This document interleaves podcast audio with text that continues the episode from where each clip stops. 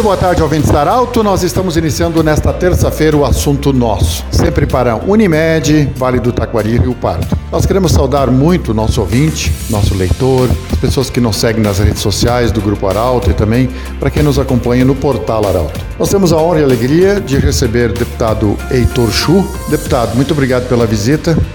Amanhã a gente começa o último mês de 2021. Já estamos iniciando dezembro. É, qual é a avaliação que você faz é, como deputado federal pelo Rio Grande do Sul, no segundo mandato, do ano de 2021? que esperar de 2022? Boa tarde, bem-vindo. Boa tarde, Pedro. Boa tarde, ouvintes. Me parece que a avaliação de 2021 a gente pode dizer que fomos salvos nesta pandemia pela vacina. Sem a vacina, certamente, muitos de nós não estaríamos mais aqui. Pena que muitos irmãos nossos já partiram por causa dessa doença. Um ano difícil, um ano complicado, mas um ano que talvez nós também reaprendemos algumas coisas a serem trabalhadas no cotidiano, na nossa vida e na sociedade que nós estamos inseridos. Eu espero que o governo consiga compreender a sociedade também de que o desafio agora é retomar o desenvolvimento econômico, fortalecer a economia para que as pessoas possam ter emprego, trabalho, salário, porque quando alguém não tem isso, a família fica muito prejudicada. E essa, na minha opinião, deve ser a prioridade, já respondendo a segunda parte da sua pergunta para 2022, Pedro. Se nós eh, já temos mais ou menos o domínio da pandemia. Esperamos que novas cepas não nos prejudiquem. Nós temos que avançar nessa questão da geração de emprego, de renda, dar oportunidade de trabalho para que as pessoas possam voltar às suas atividades profissionais nos mesmos parâmetros que estavam atrás. Até porque no ano passado, ou nesse ano também, o governo dispensou bastante recurso, aqueles 600 reais. Foi muito dinheiro para manter as pessoas em condições de viver. Só que hoje se pergunta uma outra coisa: isto efetivamente resolveu? Em alguns casos, talvez sim, em outros, não. E portanto, nós precisamos avançar no sentido de que é melhor ensinar a pescar do que dar o peixe. Deputado, uma outra questão, nós estamos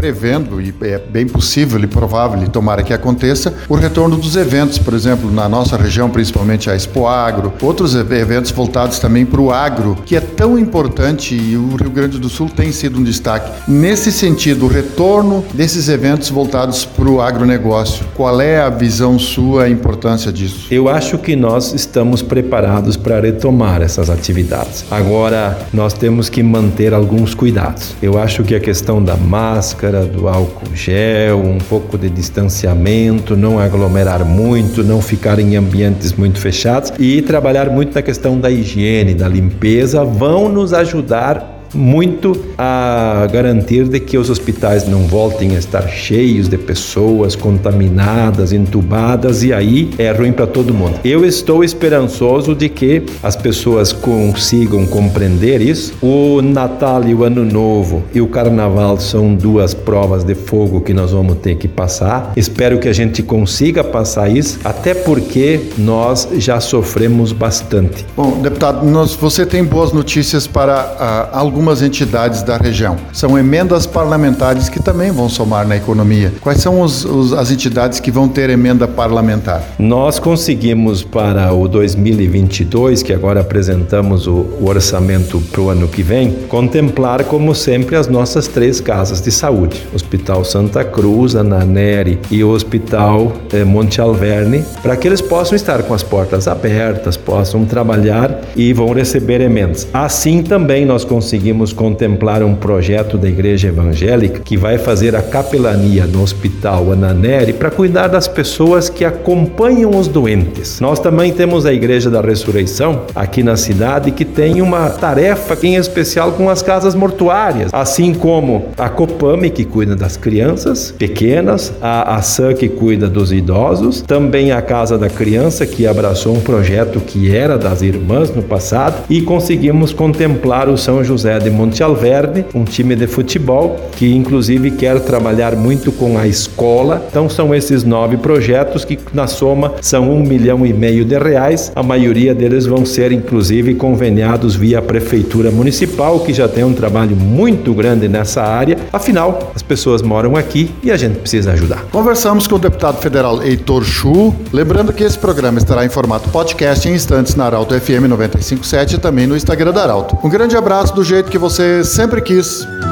De interesse da comunidade, informação gerando conhecimento.